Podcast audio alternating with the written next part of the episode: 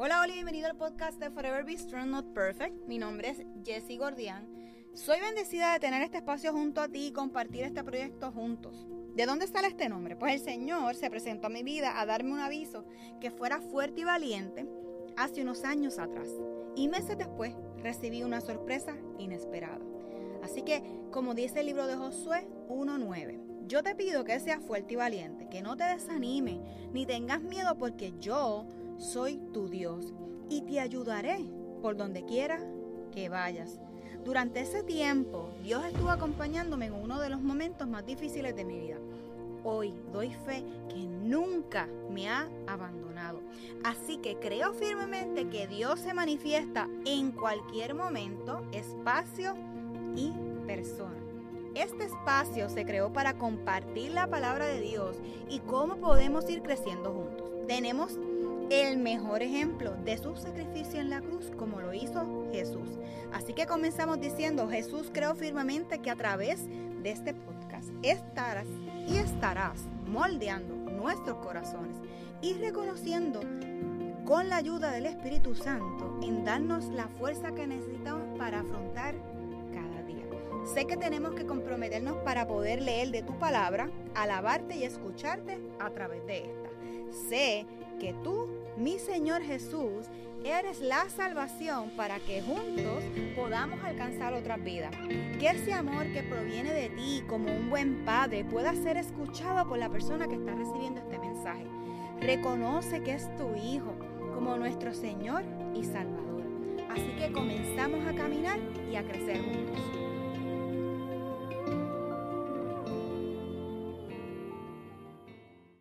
En el episodio de hoy llamado Mira tu situación. Recuerden que en el episodio anterior, y pausa aquí, hablamos sobre dos discípulos, caminos de Maus. Pues aquí voy a indagar un poquito más en esta, en esta escena. Pero si no has escuchado el capítulo anterior, te invito a que le des pausa y escuches, ¿verdad? Y lo escuches. Así que Jesús nos trae claridad en la confusión. Cuando estaba hablando de los discípulos que iba camino a Emaús, estaban sorprendidos con ese extraño que caminaba junto a ellos y que parecía ser la única persona que todo en toda Jerusalén que no sabía que Jesús era el Nazareno. Había sido arrestado por los principales sacerdotes y entregado a los romanos para ser crucificado. O con esa conversación que iban ellos tres yo los invito a que se imaginen cómo yo esta escena. Están estos dos discípulos, están hablando, están compungidos, están frustrados, están quejándose. Y esos extraños, esos discípulos le decían al extraño que caminaba con ellos, extraño entre comillas, que que habían pensado y se habían imaginado y sentían y confiaban que Jesús redimiría el pueblo de Israel. Pero lo que no sabían es que ese extraño era el mismo Jesús. Y me río porque cuántas veces nos ha pasado que no nos damos cuenta de por dónde ir, para dónde ir y no escuchamos esas voces que provienen de Él. Nosotros podemos ver que los dos discípulos estaban desesperanzados porque, ¿verdad? su, su líder, su rey, su ejemplo, lo habían asesinado. Jesús los escuchó decir, como Jesús siendo el profeta que hizo milagros increíbles y que fue un poderoso maestro, ¿cómo podía estar muerto? Esa es mucha pregunta que muchas de las una, es una de las muchas preguntas que nosotros los cristianos nos hacemos. ¿Cómo Dios permitió que mataran a Jesús? ¿Cómo Dios permitió que lo golpearan, que fuera humillado, que lo escupieran, que le dieran látigo? ¿Cómo Dios permitió eso? Pero hay un plan. Él siempre tiene un plan. Así que pregunto, ¿no estarías tú también igual de confundido? a mí me pasa. Así que en Job 39, 37, 19 nos dice que no podemos ordenar nuestras ideas y preparar nuestra defensa a causa de las tinieblas. Y sabemos que Satanás lo que hace es provocar caos y, confusión definitivamente. En ocasiones se lo permitimos, en ocasiones tomamos decisiones que sabemos que no debemos de ir por ese camino.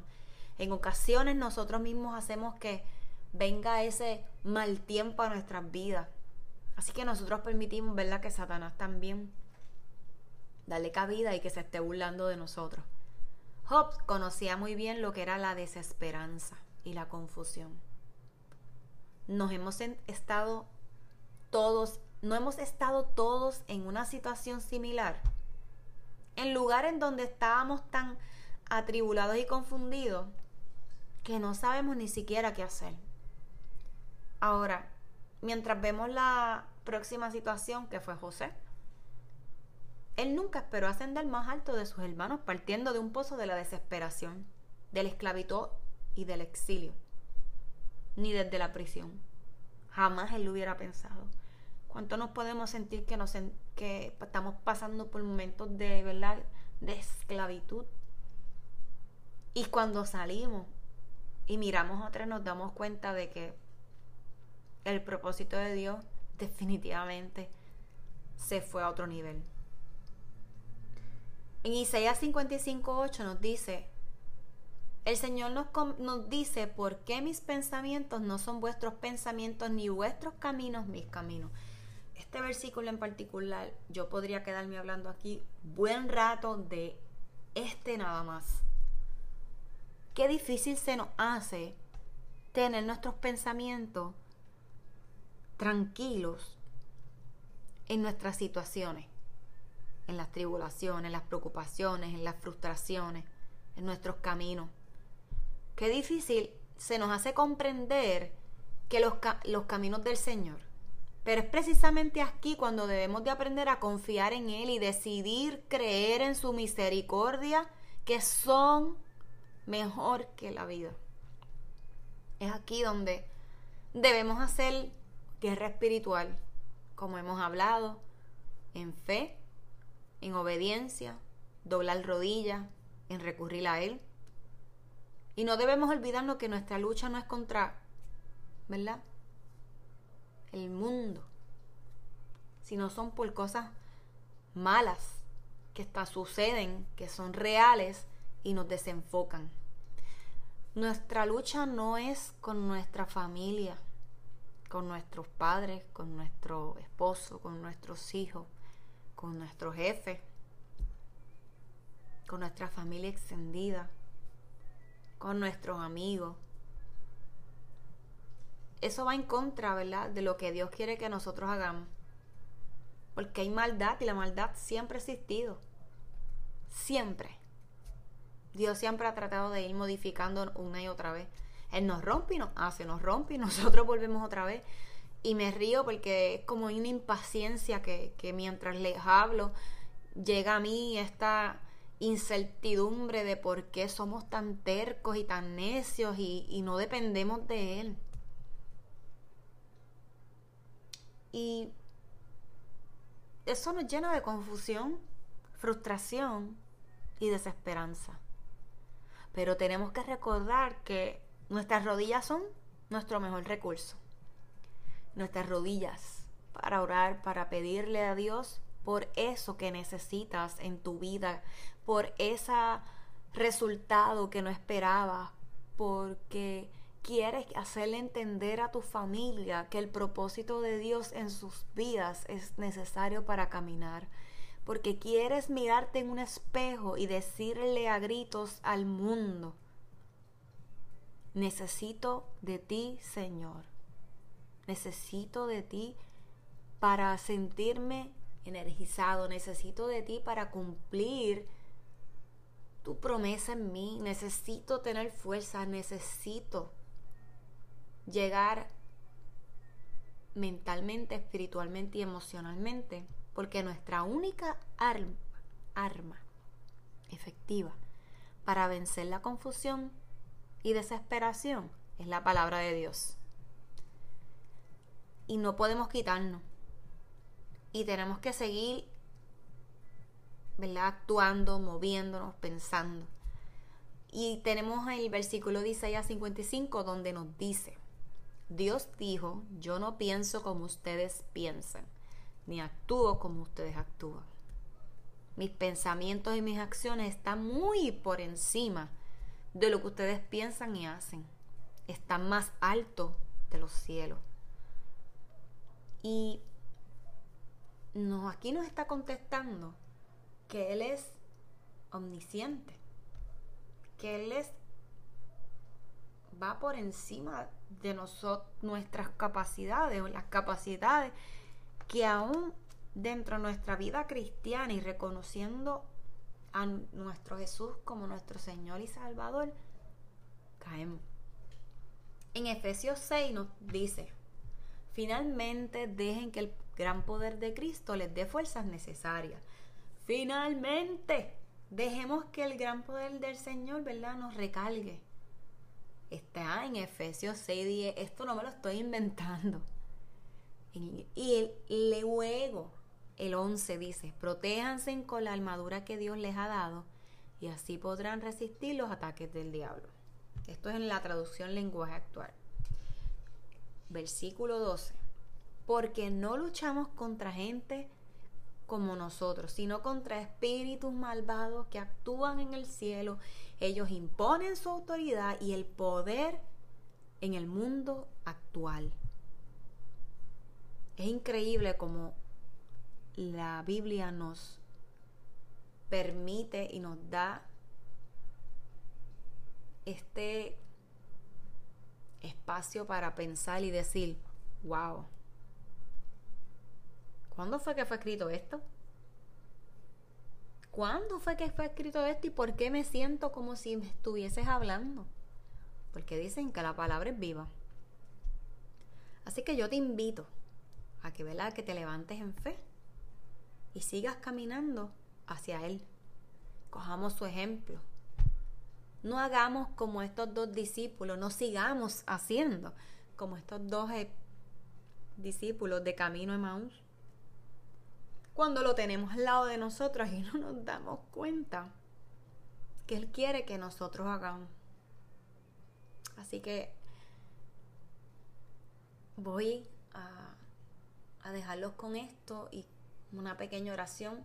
Espíritu Santo, ayúdame a entender, a escuchar, a sentir lo que tú quieres hacer en cada uno de nosotros.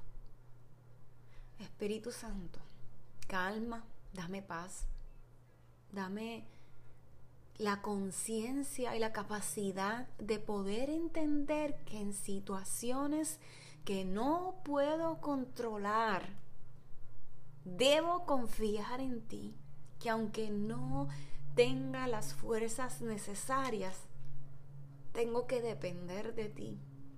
Señor Jesús, gracias por tu amor inmerecido.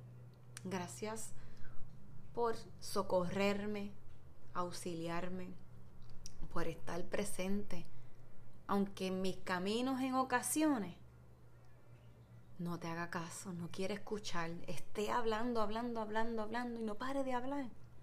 Cuando tú estás al lado mío, hablándome y hablándome y hablándome y yo no te escucho.